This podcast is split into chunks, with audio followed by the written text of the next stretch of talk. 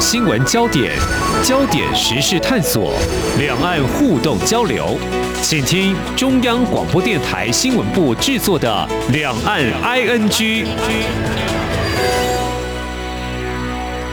大家好，我是宛如。今天是十二月十六号，星期四，礼拜四的单元呢，我们是跟天下的平台合作，来聊聊他们最近所关注的一些话题。我想这样子的一个安排，已经在两岸 ING 有一整年的时间了，所以来回顾一下吧。请到的是天下杂志未来事业部的总监，以及 CSR 频道的总编辑黄昭勇，跟大家一起来回想一下。二零二一年究竟发生了些什么事？这个跟赵勇当了快两年的线上交友，终于碰面了，把赵勇请到我们的节目现场。赵勇你好啊！嗨，宛如好，各位听众朋友大家好。真的很难请哎，在天下的工作很忙碌，而且这中间又遇到疫情嘛，嗯、所以大家的生活形态啊什么都改变。哎，说到疫情，这一年你们怎么过的啊？我们这一年啊，其实呃原本年初。出的时候看起来疫情趋缓，那时候大家开始做了非常多的规划啦、计划，不管是要出游啊，或者是我们可能要办一些实体活动。嗯，哎，没多久疫情又上来了。对。对，所以很多的计划都被打乱了，不知道大家还没有印象？哎，这一年真的过得好像坐云霄飞车一样，可是我完全都忘记前半年在过什么日子，只记得后半年过得很惨。就是、对，但我我觉得这这这是个好事，各位台湾的朋友啊，我们的同胞们，大家都非常的活在当下，就眼前就处理眼前的事。后半年好像就是紧追着说啊，赶快。找到疫苗，然后打疫苗，然后希望第一季打完还有第二季，然后明年展望好像又要第三季。对，然后最近哎开始发现哎台湾也开始跟这个美国一样，嗯，你在很多的公共场合，在卖场，你就可以直接去登记打疫苗，嗯、而且他还会给你一百块的礼券。对，你知道我前天去台北火车站，真的看到一堆人在排队，当时还在想这些人在干什么，结果嗯。一 突然想起来，最近的大新闻，还没打疫苗的人赶快去打，还可以拿礼券啊！这真的是这一年大家过得风风雨雨的在台湾，但是我我觉得真的有点忘记了，二零二一年的上半年我们是怎么过来的？那时候发生了什么事情？是，是我们刚才跟宛如在聊天，他赫然发现，哎，原来我们上半年其实历经过一个非常重大的一个事件，那就叫做干旱跟缺水。嗯，为为为了今天跟焦总对话，特别把那个新闻调出来，这什么干旱啊？完全没有记忆。结果我一看到，哇，不得了了！台湾遭遇五十六年来最严重的干旱，在二零二一年的上半年。对，很多然后看到那个画面很惊讶，因为。都是农人的心血嘛，然后就泡汤了。是，其实呃，今年的干旱其实是来自于去年一整年都没有台风登陆台湾。嗯，那我们知道，就是台湾是非常需要依赖这个每年的这个台风的这个雨季来把我们的水库冲的饱饱的哦。但是去年台风没来，啊，然后上半年也没有下雨。嗯，其实呃，就大家就缺水非常严重，然后从中部开始，我不知道大家有没有记得。中部的听众可能会感受比较深，那时候是从台中、苗栗、彰化开始，就是开始呃区域限水，慢慢的大家发现，哎，每天的新闻都是在。呃，政府的单位像水利署啦、农田水利会，他们怎么样协助找水？那其实呃，这回到就是我们今天的这个回顾的主题哦，因为我们 CSR 的天下频道，我们长期关注的就是跟永续发展相关的这个议题。所以那时候总监的眼睛就亮了，是是你们的线路啊，你们主线是，然后。呃，因为呃，毕竟我们是就是在天下杂志底下，我们是一个擅长做专题的一个单位哦，嗯、所以呃，你要说我每天去跟说，哎，哪边又缺了几吨的水，然后北水南引或者南水北运又补充了多少到竹科，嗯、这个这个这种 daily 的 news，我们实在是没办法跟，那、嗯、我们就开始去抓不一样的角度。那第一个抓到的角度就是说，哎。我们在呃，政府在大概两三年前开始新建的这个呃再生水厂，发挥了作用。那但是再生水其实没有大家想象的这么简单，好像哎，再生水是什么？污水变黄金嘛？对，变成干净的水，污水变成可以非民生饮用的水。嗯，哦，那这个水其实并不容易。第一个原因是说，这个再生水它来的时候，里面的杂质都不一样。那呃，家里如果有使用滤水器的朋友，可能就知道，就是现在比较讲究的滤水器，第一支滤水器是先帮你滤掉土壤，就是泥沙啦，然后这些沉淀物；第二支滤水器帮你滤掉的是重金属。还有第三支滤水器帮你滤掉的是可能是一些病毒啦，或者是细菌。嗯、呃，我刚讲的是我们是自来水厂来的水，都要经过三道的这个过滤的手续哦。那这个再生水它是很多的是这个工业排放的啦，或是家庭排放的这个废水，所以它需要处理的过程更是复杂。所以在这个过程中呢，它其实就发挥了蛮大的功效。一个是再生水，那另外一个呢，就是在这个竹科。科的呃那边就新竹的外海，我们有政府有设了一个叫做海水淡化厂。这上半年你也跑了几个厂去看？呃，我没有都去，但是我们有其他的同事有去到这个新竹的这个海水淡化厂。啊、呃，这个海水淡化比这个污水淡化还要麻烦。麻烦的原因呢，第一个是这个，因为海水哦，它跟污水不太一样，就是它是会流动的，所以它一下子来的量很大，一下子来的量会稍微少一点，所以你没有办法去控制它的这个进水。嗯，那还有就是这个在新竹外海的这个呃海水哦，它有的时候啊，只要这个潮汐过后或者是风浪大的时候，它的含沙量很高。所以这个含沙量高，你就你就想象说，这个呃一公升的水里面，假设有三百 CC，就是三百毫克，它都是沙子，你要先把它滤掉，然后剩下百分之七十。哎，问题是你这个滤芯可能就挂了，脏污的东西太多了。对，所以这个呃，就是发现说，哦，我们在找水源上，大家真的是使尽了全力，然后想想想各种可能。当时大家可能新闻上也有看到说，哎，这个呃台积电啊，或是竹科的一些厂商去跟这个。呃，建筑工地买他们抽出来的地下水，嗯，那我，我当时也觉得，哎，这到底是为什么呢？后来知道，哦，因为我们要盖房子之前，我们不是要打地基吗？对，打地基你就会打到这个地下水层，那这个水就会冒出来，但你不能不管它，你必须要把地下水先抽掉。那过去这建筑的时候呢，抽掉就直接排到这个水沟里面，其实就浪费掉了。那那个时候真的是大家对水源真的是。这个叫做求水若渴啊，所以连这个建筑工地的这个地下水都被大家当成至宝，而且其实它是相对干净的，而且相对好处理就可以使用。是，所以今年的上半年大家抢水抢得不得了，农业灌溉水已经先暂停了，然后但是我们的高科技产业不能停啊，这所谓护国神山的这些山们还是要持续的运转。那这个问题。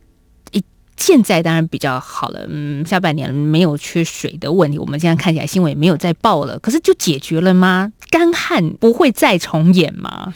这这个就要讲到，真的是一句老梗哦，叫做“有水当思无水之苦”哦。嗯、那其实人都是这样的，我我想我们彼此也是一样。嗯、尤其现在到冬天，家里有浴缸的朋友，可能就会想要泡澡嘛。对对，那你想想看，哎。如果缺水的时候，你要怎么泡澡？嗯，对，所以用水还是要省一点，然后，但是大家也不用太担心，就是呃，过往在我们没有处理这个深度处理这个水议题的时候啊，都会以为说，哎，水库没水的时候，是不是台湾就没有水了？其实不是的，我们每天使用的自来水里面有。大概百分之六十到七十是，其实是来自河川的放流水，或者是说表面的水，就是呃，我们住。在城市的人看到的这个河河流很多都是干掉，里面没有水。对，那是因为上面可能有水库啦，有水坝把它拦截掉了。但是事实上，在台湾非常多的河流里面啊，它是一年四季都不断的都有非常丰沛的水。然后我们会呃自来水公司啦，跟我们政府单位会把这个水给截流，截到我们可以使用的地方去。所以呃，就是大家。真的缺水的时候，开始要缺水的时候，真的是就是好好的珍惜我们的水资源。那冬天真的很冷，想要泡澡，就是还是可以泡澡了。好像也没那么悲观，只是你刚刚说冬天，台北的冬天有时候是又湿又冷啊。对对，这个。很难想象，我们其实上半年春夏的时候是缺水的，现在遇到下雨天就觉得心情很不好。可是今年上半年一看到下雨，我觉得台湾人当时是感动的。对我们，你知道我们当时 CSR 在天下的脸书粉丝团哦，我们看到了一个非常呃感动的事情，就是当时石门水库管理局，其实他们现在还有，他们每天都呃，就是他们有一只镜头是会移动，而且是对着这个水库，然后所以你上网搜寻，你可以直接看到他的现场直播。当时快要下雨，就干旱很久，快要下雨的时候，我们就取得这个讯号，然后呢，就是在我们的粉丝团，就是呃，帮大家串流给大家看。哇，好多人在上面一直说哇，感谢老天爷，终于下雨了，天降甘霖的感觉。对，但是你就觉得呃，这些人真的很疯狂，因为就是直播下雨，有什么好看的？对，平常你不会去看的，但真的是很好看。在今年的上半年，好了，那到了今年的下半年，嗯，CSR 频道其实很关注的一些事情哦，我们继续来聊下去，就是疫情进入到了台湾，那影响很多人的生活。改变，包含宛如我自己，然后从今年的下半年开始，基本上我们都是居家工作的，所以来到电台，今天是为了找永来的啦。我也是为了宛如来的，所以你看，我们两个真的下半年你要能够碰到朋友不容易，真的真的印象很深刻嘛。今年大概在五月下旬、六月的时候，那时候台湾有一波本土的疫情开始起来，那这一次疫情的一些重灾区，刚好是在。呃，台北市的万华，然后呃，新北市的三重这一带哦，那。呃，其实它跟 CSR 的天下频道长期关注的另外一个话题也非常的有关，就是呃，我们在呃过去的两年半来一直呼吁大家为淡水河做一件事，就是呃，就是希望大家透过认识我们的河流，重新来爱护我们的环境哦。那当时这个万华跟三重，它刚好就是在这个河的两边，对，所以我们就有发现说，哎。沿呃，就是沿着河岸居住的人彼此是会交流，所以你会来来去去，让这个疫情有可能会因此就扩散。所以呃，当时这个新北市长侯友谊啊，台北市长柯文哲他们都有注意到这个事情，就是这个人员的流动在河流的两岸，所以其实平常我们就应该要做好这个河河流的治理哦。那当时其实有一个小新闻，看大家可能没有发现到，就是呃，其实早在。呃，这个 SARS 期间，香港的这个 SARS 非常的严重，所以他们当时公共卫生系统的一些研究员就有发现，透过这个城市的下水道去检测它的这个病毒的数量啊，就可以知道这个地区的疫情到底是严重还是淡化。那当时台北。这边也有几个地方，就是有去做这样子的检测，但是当然，我觉得台湾的民众的那种自制力真的是世界一流的，所以还不用到政府去透过检测这个下水道的病毒来确认这个我们的这个疫情的状况，就可以做到还不错的控制。嗯，所以台湾，你刚刚说到很重要的，也是二零二一年我们之所以到年底的时候可以稍微安心一点点的原因，是我们疫情控制的还不错。对，虽然前面有一点嗯、呃，就是乱流了，有一点紧张，但是嗯，那段时间大家就是尽量待在家里，少出门嘛，但是工作还是一定要继续的做下去，所以。下半年的一个疫情之后，我们其实焦勇在今天录节目之前也闲聊，我们聊到说一个很重要的关键字，就是怎么什么数字可以代表二零二一年呢？答案是零。好，记得吗？我们那时候每天，因为现在比较少了啦，就是虽然疫情指挥中心还是会开记者会，但是今年就是有一段时间是大家每天两点钟一定要守在不管是直播的平台前面啦，还是电视机前面看这个。疫情指挥中心的记者会，今天到底有几个确诊者，甚至有几个因病而过世的往生的这些同胞们？好，但是零真的当时会觉得说是很像。甘霖一样，我们刚刚前面讲的 天降甘霖的感觉，就是你真的很希望每天可以看到那个零这个数字。对，对没错，就是呃，刚才我们在聊的时候就说，哎、嗯，疫情的时候我们都希望每天都是加零。对啊，然后大家都希望加零，你再来吧。对你。你又回来了。对，所以疫情的时候，我们就希望这个每天这个本土啊、呃，甚至境外都希望就是呃零，然后希望是清零。那也很巧妙的，就是到了下半年，这个疫情稍微比较缓和之后，大家开始关注的是呃我们的经济发展，我们的产业转型。其他就遇到另外的一个话题，叫做净零，就是这个碳排放要让也要让它希望它也可以清零这样。欸、我刚以为你想经济发展。成长率零，感觉很可怕。你刚刚讲的，当然有些产业真的也受到影响，在今年下半年啊。但是我们至少台湾人很开心，因为我们有五倍券。对，那经济成长要不要是零哦？这个我觉得我们可以再花一集的时间好好来讨论。就是呃，我们人类选择什么样的生活，它其实会影响到整个环境啊。那但是当前有一个非常重要的一个任务，包含企业、包含国家，甚至我们每一个人就是要想办法，让我们人类制造出来的这个碳排放可以。归零。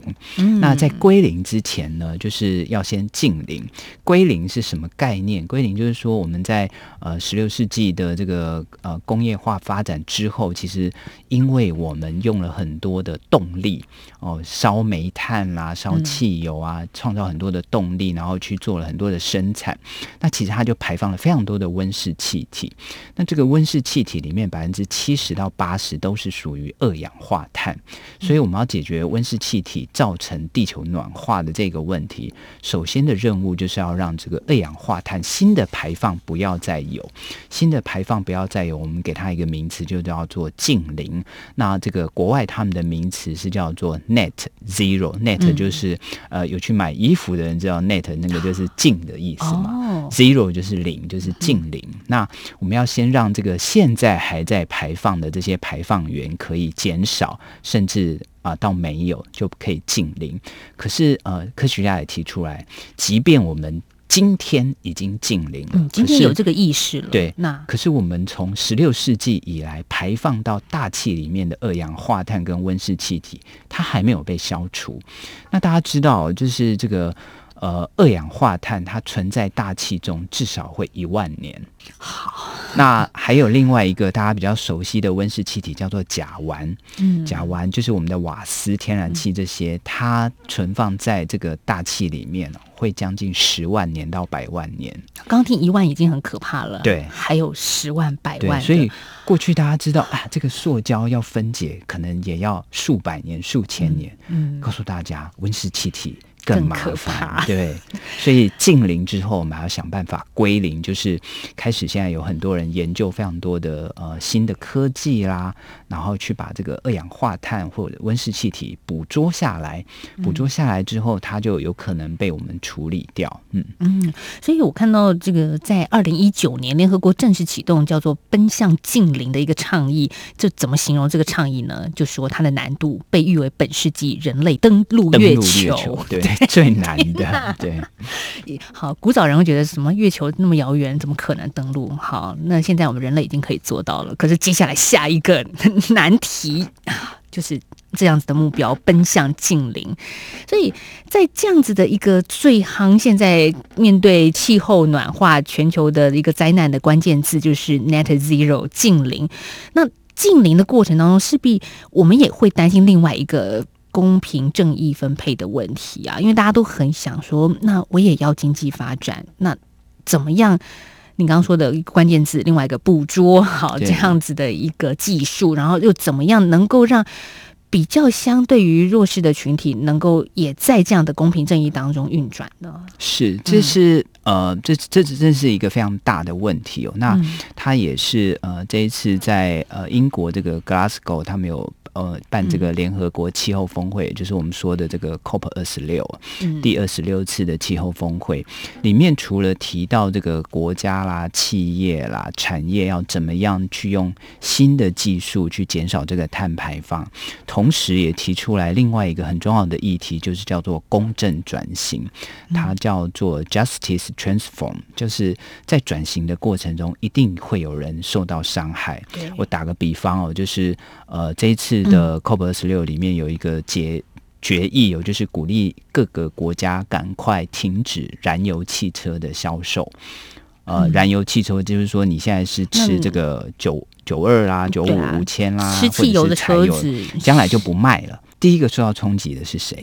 汽车厂，嗯，制造汽车的，嗯。第二个受到冲击的是谁？加油站。如果你没有转型变成啊，譬如说加气站，或者是没有转型变成是这个充电站。诶，将来没有人开这个加油车，谁还来这个加油站加油？那大家知道，就是台湾有非常多很努力的这个大学生，他们都是在加油站打工。嗯嗯。那将来他们该怎么办？嗯。好，那加油站的问题，然后还有这个汽车维修厂。对，也要转型，也要转型，因为大家知道，这个现在的汽车的维修之所以这么复杂，是因为它有一个内燃机，也就是说我们所说的引擎。嗯嗯，内燃机的这个呃维修啦，或者是保固都是非常的复杂，而且很专业的技术。那这个技术呢，里面有非常多的呃修车的师傅，然后也有他们带。带着他们的这个实习生啊，或者是新进的同仁，一起在为我们的爱车做一个服务。嗯、可将来，哎，电动车里面没有内燃机。你你刚刚提到这些产业，可能以后变成是一个历史什么百科全书里面的画面了。对，已经没有加油站，已经没有修维修汽车厂了。对，那这些人怎么办呢？所以，所以这这些都只是我们现在很直觉可以想到的。可是，在整个低碳转型里面，有更多更多我们想象不到的。嗯、所以，呃，这一次的呃 COP 二十六的这个峰会的。决议里面呃特别提到这个公正转型，嗯、就是提醒各国政府，包含我们的产业，你在转型的时候，不要忘了那些因为转型而受到影响的人。嗯，可是怎么不要忘了呢？我觉得这样子呃开大会然后说很容易，可是真的要做怎么做？对，第一个就是说呢，呃，这个维修内燃机的这些师傅啊，其实他们是有对于机械有一些非常。呃，好的一些技术，嗯，他们有可能将来可以去协助维修，譬如说我们的太阳能充电站，嗯，或者是我们的太阳能板。或者是我们一些小型的一些发电装置哦，呃，大家可能比较少注意到，其实，在台湾现在有一些农田，就是田跟田之间会有这个沟渠，对不对？嗯、沟渠是要干嘛？就是要让水流过去，可以灌溉田。那这个小的这个沟渠呢，其实现在可以发展出一种叫做。呃，小水力发电装置，真的，现在已经在台湾了，已经有了。对，大家真的不要以，下次我们去勾选的时候稍微注意一下。对，大家不要以为这个呃低碳转型跟你没有关系，其实它就在你的生活周遭。哎，哦，是。那这些这些小型的发电装置，它要有人维修啊。嗯，所以也许我我。我当然只是这是一个初步的概念啊，只是说，呃，原本对于机械很在行的这些修车师傅，他们还是有机会去到新的产业里面。那政府或者是产业很重要的一个呃工作，就是要引导这些人可以往新的产业去。嗯，所以新的产业真的要注意到跟。我们刚刚提到的一些话题是有关联的，不要以为好像只是一个空谈，好像只是一个 呃，我们过去觉得道德劝说的事情，不是。而且我记得在今年度，我们跟昭永连线在谈他们的深度报的时候，也谈到一个会赚钱的事情，大家眼睛可以亮起来，叫做 ESG，哈，就是。环境、社会和治理啊，这是一个金融市场的一个主流了。对 ESG，、嗯、那宛如讲到赚钱，嗯、我们就直接来谈 ESG 投资这件事哦。原本 ESG 投资啊，或者说我们讲说永续投资啊、社会责任投资，大家都会有一种说啊，反正我就是做公益嘛，就跟买彩券一样，我就是支持你。哎、嗯。大家不用太担心，现在这些新的产业真的会帮大家赚钱哦。嗯、那我举个大家一定都耳熟能详的例子，就是叫做 Tesla，特斯拉。现在在台北看到越来越多这种车了。对，它就是在一个永续产业下最鲜明的例子。大家知道吗？特斯拉今年的市值已经是美国第一。其实就是全世界第一，几乎。嗯，然后前一阵子还有就是这个在 COP 二十六之前有开了一个 G20 的会议，嗯、那当时因为这个今年疫情的关系，哦，其实全世界出现非常多的这个新冠平民，那甚至有、嗯、呃出现一些粮食的问题。那当时就有人就是 highlight 这个特斯拉的执行长，就说：“哎，你要出来捐个钱啦，帮大家 解决这个粮食的 问题。”企业这么大，也赚了不少，可以回馈。社会，然后这个特斯拉的执行长马斯克，他本来是说，哎，我捐给你们这个联合国，我都不知道你们到底把钱花去哪里。他就后来实在是压力太大，他就你知道他很喜欢跟社群媒体沟通哦，他就上网发起一个投票，就说。大家赞成我捐钱去援助粮食的呢，就来按赞什么的。结果后来网友就一面倒，他就去卖股票捐钱。所以，一个大企业，他对于这个社会的责任也是很重要的。其实我也是这两年在跟昭勇做访谈过程当中，也学到了一些这方面的知识，然后就看到台湾有些企业真的在标榜自己是一个。E S G 的产业，没错，没错，真的就是一个慢慢的主流了。对对，啊、其实 E S G 我们比较把它看成是一个企业的经营的 D N A，也就是说，它应该要成为你企业经营的一部分，嗯、而不是说，哎，我可以沾上这个边，所以我就比较怎么样。所以，呃，其实，在今年这个呃，红海跟台积电他们都有出一个叫做永续报告书，里面都有特别提到他们在 E S G 上是。怎么样的去呃把它融入到他的企业经营文化里面？嗯，所以 DNA 很重要。好，刚刚也谈到一个很重要的词。那总归来看，二零二一年我们。隐约的抓到今天的总监，我告诉大家的字转型，无论是疫情而导致我们的转型，或者是气候变迁、全球暖化造成我们大家的思维也要转型，或者企业自己也要做一些变革。没错，所以、嗯、呃，我们总结二零二一年，如果让我来选一个关键字，那个关键字当然就是叫做零嘛，嗯、就是呃，不管是疫情，我们希望它可以清零，然后我们的碳排放可以归零。那在这个过程中的转型，像像是呃，疫情期间很多人都在家工作，所以数位转型是必须要加速的。那其实我们也看到非常多新的数位的商机出来哦。举个例来讲，我们天下杂志每年会办非常多的论坛。那过去我们要办论坛，要把这个呃国际的讲者，就是邀请他们来台湾，然后他们可能要千呃千山万水的来到这边，然后再跟我们呃做一些。brainstorming，然后再去讨论，然后最后上台分享。嗯，那这一次在疫情期间，其实我们还是办了非常多的国际论坛，因为很重要的《天下杂志》的一个责任就是把国际上最新的观念跟趋势，呃，就是介绍给我们国人，然后可以启发大家。嗯，那透过这个线上论坛，其实有。更多、更更多国家的这些先进的呃智慧，可以在线上论坛跟大家分享。那这也是我们过去没有想到说，哎，可以发生的这么快的一个现象。哎，真的，以前会觉得说，我要听演讲，我当然要到现场啊，谁要在线上 看那个视讯啊？感觉好像是什么空？哦，你说像空啊，对对对，空中大学，啊，对对对，你看我就说我们差不多年纪，应该你应该知道，是就是那个是真的是对于。没有时间的人，想要自我深造、再进修的人去做的补充教育。可是现在二零二一年，你会发现这样的视讯平台，然后去听演讲越来越多。一开始我真的不习惯，可是慢慢发现它很方便。对，因为我在家里，我就可以听到你刚刚说那些大师的一个经验谈啊。嗯，而且对、嗯、对我们记者来讲更方便，就是我可以边听边打字，我不用先抄在一个笔记本，然后在写稿的时候再打字。你你怎么抄在笔记本？你你没有转型啊？你看现在的记者能用手机打稿了。哇，这个我真的没办法，我的手指太胖了。好了，今天很开心跟张勇聊了这么多。哎，我突然也想到，我们在下个礼拜，就是十二月二十一号，我有一个呃视讯的演讲分享，然后当天的下午也跟大家来谈一下。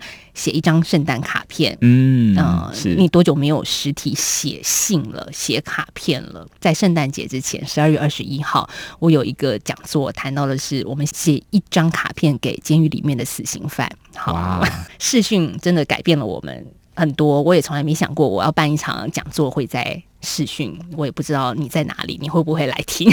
但是对天下来说，这就是他们度过了一年，办了很多大型的线上视讯的活动。是是，嗯，没错。好，但是还是要告诉大家，转型很重要。赵勇刚刚偷偷告诉我们，他还没转型。在不能让我老板听到，还要抄在笔记本上。对，好啦，开个玩笑，希望大家很度过一个很愉快的这一集节目，也在里面吸收到了一些含金量的资讯，一起来展望二零二二年。对，没错，就是呃，新的一年快到了，就祝预祝大家圣诞快乐，新年快乐。是的，祝福大家了。我们下次再聊，也谢谢昭勇，我们明年再见，拜拜。谢谢婉如，拜拜。